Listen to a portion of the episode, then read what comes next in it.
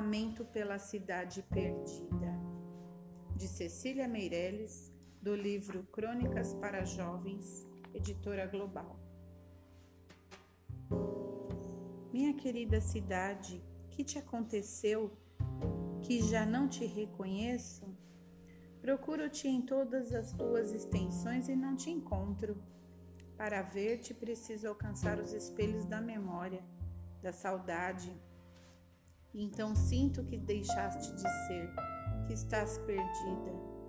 Ah, cidade querida, edificada entre água e montanha, com tuas matas ainda repletas de pássaros, com teus bairros cercados de jardins e pianos, com tuas casas sobrevoadas por pombos, eras o exemplo da beleza simples e gentil.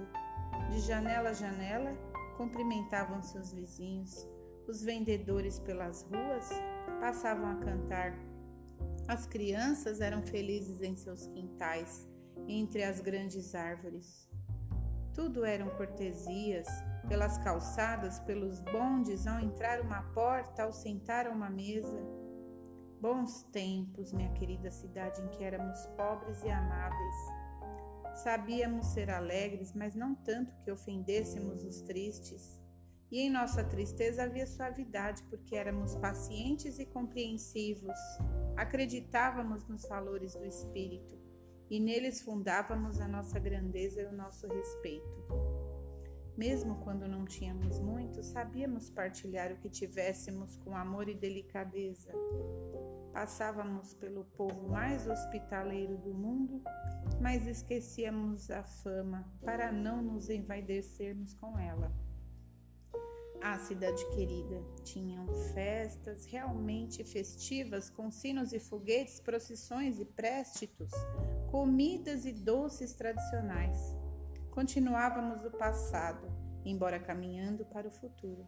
Tínhamos carinho pela nossa bagagem de lembranças, pela experiência dos nossos mortos que desejávamos honrar. Prezávamos tanto os nossos avós como desejávamos que viessem a ser prezados os nossos filhos. Éramos elos de uma corrente que não queríamos de modo algum obscurecer. Éramos modestos e cordiais, sensíveis e discretos. E eis que tudo isso, que era a tua virtude e o teu encanto, desapareceu de súbito, porque uma ambição de grandeza e riqueza toldou a tua beleza tranquila. Como resistiriam os pássaros e as flores aos teus agressivos muros de cimento armado? E os jovens, bruscamente desorientados? Ah, não se pensou nisso. E assim, minha querida cidade, a juventude tem perdido a generosidade, a maturidade tem esquecido sua prudência e a velhice sua sabedoria. Todos aqui têm ficado menores e meio pobres à medida que aumentam a tua riqueza e a tua grandeza. E eu então me pergunto: que grandeza, que riquezas são essas que fazem diminuir e empobrecer os teus habitantes? Que fundamento honesto existe nessa riqueza e nessa grandeza que à sua sombra os homens se tornam mesquinhos, perversos, ardilosos de pensamento e ferozes de coração. Ah, cidade querida, bem sei que tudo isso foi feito por aqueles que não te amaram, os que não te entenderam nem protegeram. Mas, prisioneira agora de tantas emboscadas, poderemos ainda salvar-te?